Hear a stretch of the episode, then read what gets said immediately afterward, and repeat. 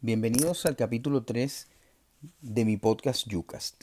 En esta oportunidad vamos a estar hablando de mercado frontera, fútbol frontera. ¿Y qué queremos decir con eso? El mercado frontera es una clasificación económica, de desempeño económico, que hacen las agencias calificadoras de riesgo de los diferentes países del mundo. En ese sentido, un mercado frontera es aquel que tiene todas las fichas para ser considerado un mercado emergente, pero por pobre desempeño económico, por pobres políticas eh, económicas y, públicas, hace que este país no logre ascender esa clasificación. Nuestro país, Venezuela, fue considerado un mercado emergente a principios de los años 90, luego de una serie de políticas económicas y de reformas políticas que nos hizo estar compitiendo con algunos de los mercados emergentes. Pero bueno, ya la historia la conocemos. 20, aproximadamente 30 años después estamos ubicados en una, en una situación de mercado frontera, a veces un poquito más abajo, porque tendríamos las condiciones de ser un mercado emergente. Y eso basado en una infraestructura que todavía es competitiva con algunos mercados emergentes de la región como Colombia y Perú, a pesar de que ha sido destruida y golpeada, seguimos teniendo puertos y aeropuertos muy competitivos, una capacidad de generación eléctrica instalada muy interesante que podría ser recuperada con, con una inversión y gerencia adecuada, y también una, una red de carreteras sobre todo rurales, que siguen siendo muy competitivas con algunos países del área. ¿Cuánto tiempo nos costaría recuperar eso? Bueno, ahí está el detalle, como decía el gran Mario Moreno Cantinflas. Nosotros en este momento estamos en un, en un túnel donde no sabemos si la luz que, que, está al final del túnel es un tren que viene de frente o que estamos saliendo de, de todo este, este berenjenal pero definitivamente Venezuela tendría las condiciones para hacerlo. ¿Y a qué viene el término? Bueno, todo esto evidentemente nos lleva a ser símiles con nuestro fútbol y específicamente con lo que consideramos, eh, si hacemos una analogía de cómo se muestra la clasificación en Conmebol, donde los, los primeros cuatro países van a, al Mundial de Fútbol, el quinto va a un repechaje, vamos a llamar ese quinto el mercado emergente del, fútbol, y el resto de los países que no, estarían eliminados y estarían en, una especie de, de, dos zonas. Una zona de que llamemos fútbol frontera, donde hay algunos países que podrían ir al repechaje e incluso clasificar, y al menos dos o tres países que estarían ya totalmente eliminados de, la carrera y, muy lejos de competir por esos puestos. Venezuela en algún momento estuvo muy cerca de ir a ese mercado emergente, de ir a ese puesto número 5 en eliminatorias pasadas. Sin embargo, no lo, no lo pudimos hacer y no solo eso, en la eliminatoria pasada estuvimos un retroceso que nos hizo eh, ni siquiera estar alrededor de ser un, mercado frontera futbolístico. Pero, ¿qué sucede? Esa es la posición donde estamos actualmente, pero pareciera que desempeños como los que tuvimos la pasada noche en el triunfo ante Chile nos da eh, luces sobre una serie de condiciones para considerarnos un país eh, frontera desde el punto de vista futbolístico. ¿Y cuáles son esas condiciones? Bueno, muchas de las pistas las podemos tener con el juego de ayer. Por ejemplo, conseguimos un triunfo histórico como local ante Chile. Todos los países del área, exceptuando, hasta anoche, todos los países del área, exceptuando Brasil y Chile, habían sido derrotadas por la selección Vinotinto como local. Ayer logramos un hito Chile siempre era como un reloj despertador cuando Venezuela iba, iba volando y alcanzaba algo importante, nos tocaba Chile de local y al menos tres veces nos dio un cachetazo para devolvernos a la, a la realidad y colocarnos en el, en el foso. después de lo, del desempeño de anoche y ese triunfo, y vaya que Chile intentó mantener la historia, se consigue una pista de lo que, de lo que podemos ser como selección. El segundo punto a destacar es que sí se confirma algo que habíamos hablado en capítulos anteriores, que es el talento y el talante competitivo de una generación que indiscutiblemente fue preparada de manera seria, con proceso sub-17 y proceso sub-20.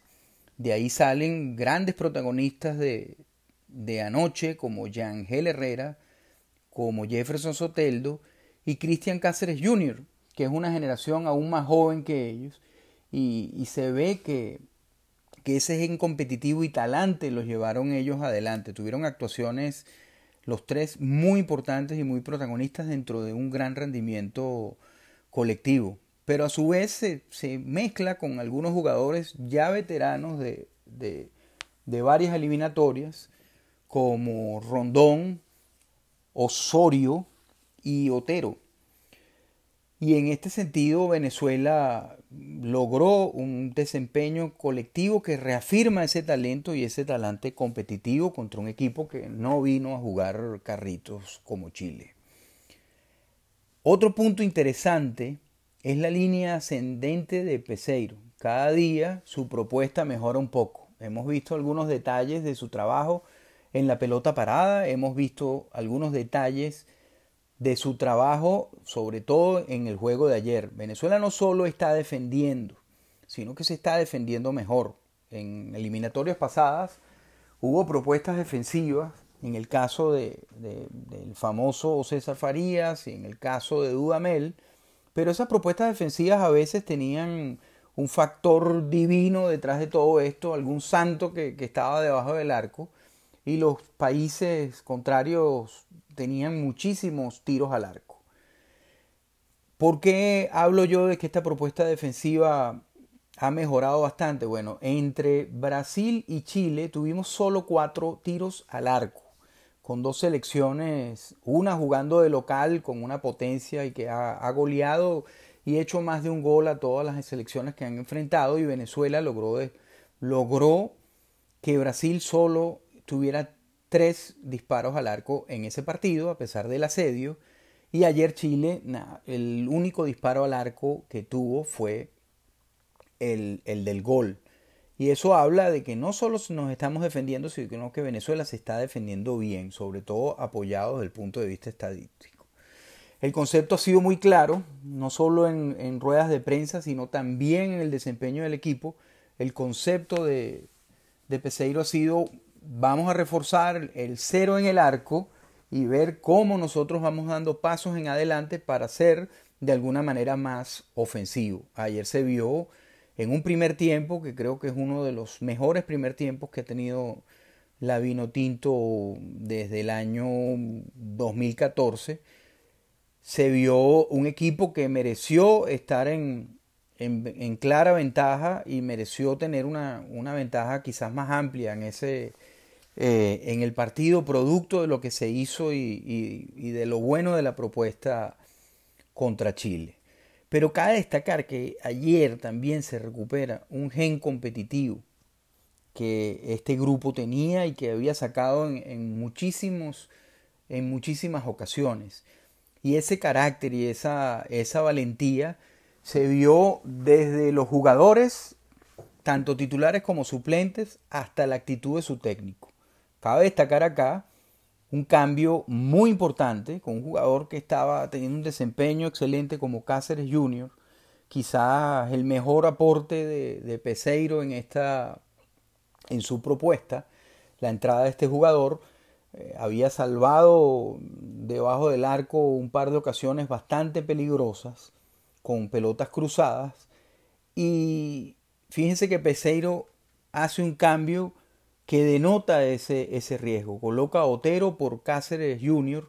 buscando el partido. Quizás en una pelota parada, quizás darle más asociación, lo coloca por el lado más cercano a Soteldo, que había entrado unos minutos antes, y allí Venezuela, sus dos principales cambios con el juego uno a uno fueron ofensivos y con jugadores que, que no le daban ida y vuelta, no le daban mucha marca. Y la apuesta funcionó. Eh, no solo en el, se ve claramente en la jugada del gol como Otero primero liga con Soteldo, Soteldo cruza una pelota que Machís no puede controlar, queda el rebote y se ve el equipo un poco adelantado porque Junior Moreno también de, una, de un juego extraordinario, siempre muy bien ubicado en la posición y borrando la mayor parte del partido a Alexis Sánchez, le da la pelota a Soteldo que termina en el centro donde Salomón Rondón remata. Esa, esa gen competitivo, carácter y valentía fue demostrado por todo Venezuela desde su DT a sus jugadores. La intensidad física fue otro punto importante. A veces yo pensaba, bueno, sería que Chile se fue ayer mm, de rumba como ha hecho esta brillante generación chilena varias veces. Habrán salido a algún sitio nocturno de Venezuela porque se veía que nuestros jugadores en muchas ocasiones del partido lo sobraban físicamente. No había no había ningún tipo de diferencia ni en intensidad, ni en fuerza, ni en jugadas. En este sentido, Venezuela estuvo muy bien y eso es un punto a destacar. ¿Cuál es el, eh, otro punto? Bueno, la fortaleza colectiva. Es difícil, sí hay puntos individuales altos de Venezuela, pero su fortaleza eh, colectiva se demostró en este, en este partido.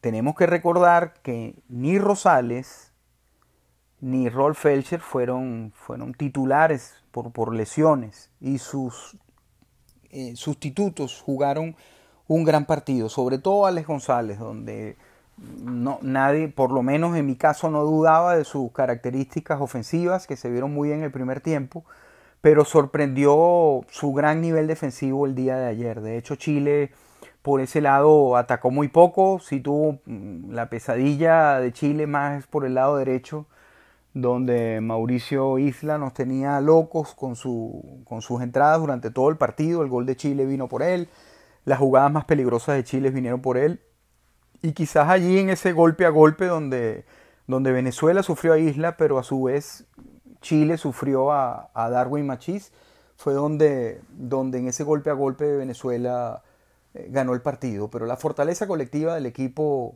fue destacable. Quiero también, eh, hablando en el, término individual, es mm, sin duda una, un, tema a destacar es Salomón Rondón. En mi caso particular estaba preso del calor del juego y del fanatismo, luego uno más tranquilo empieza a ver eh, la cantidad de... Se veía que no está en su tono físico, que anda en un, en un punto menor a, la reacción y, pensé que a lo mejor era hasta una buena idea cambiarlo, pero definitivamente el gol y cuando uno ve más en frío lo que aporta este jugador y lo que aportó en estos dos partidos, eh, tanto en el gol, en su liderazgo y esa fortaleza mental de haber estaba muy mal en el primer tiempo, haber fallado varios pases, haber fallado eh, un gol claro que tuvo en el primer tiempo y sale ya con, sobre todo con eh, agotado físicamente y con un acto de fe, de, experiencia y, de clase, hace un segundo gol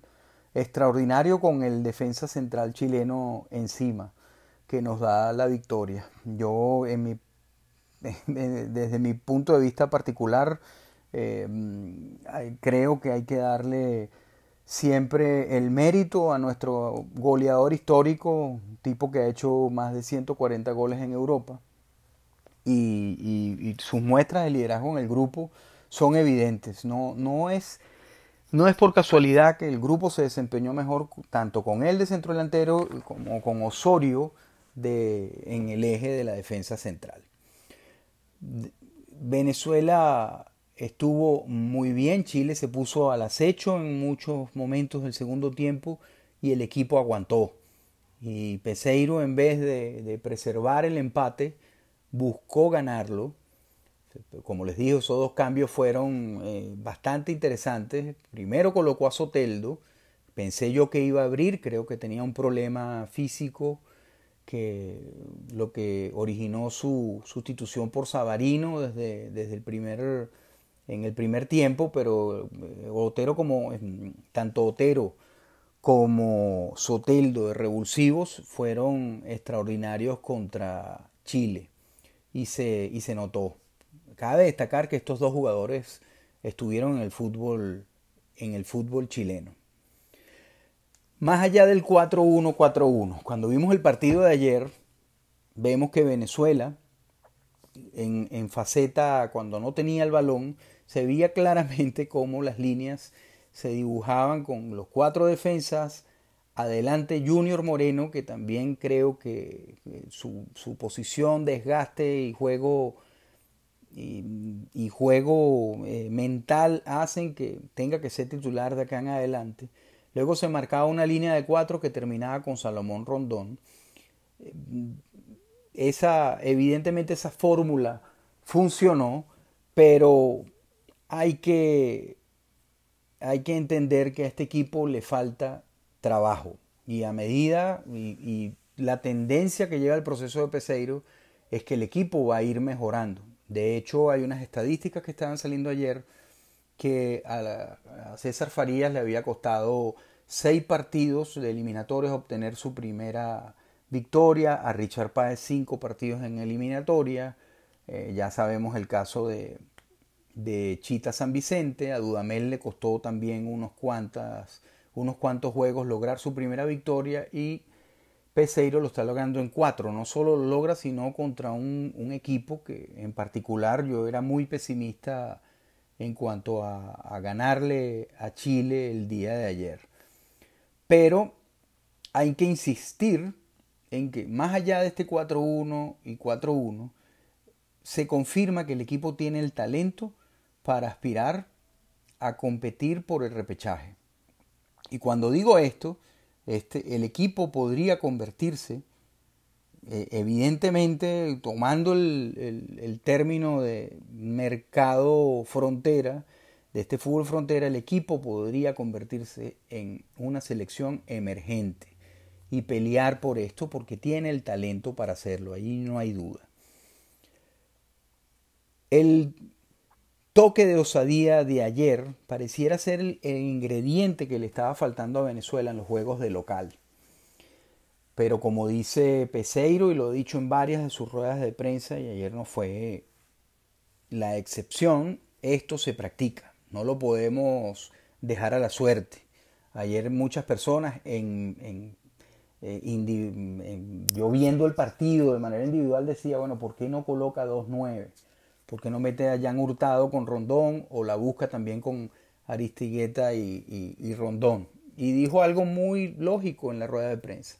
No lo busco porque no lo he practicado y yo no puedo perder la cabeza eh, eh, durante el partido. No la perdió y esto le rindió dividendos. Cuando este equipo siga trabajando y ajustando sus piezas y a este director técnico creo que se ha ganado eh, con, el poco trabajo que ha tenido, que se le dé un tiempo más y esto podría ayudar a progresar la selección a un punto adicional que sería ese toque que lo vimos ayer con, con los cambios de Otero y Soteldo, necesario para ganar de local, que ha sido la asignatura pendiente de nuestra selección cuando ha tenido su mejor desempeño.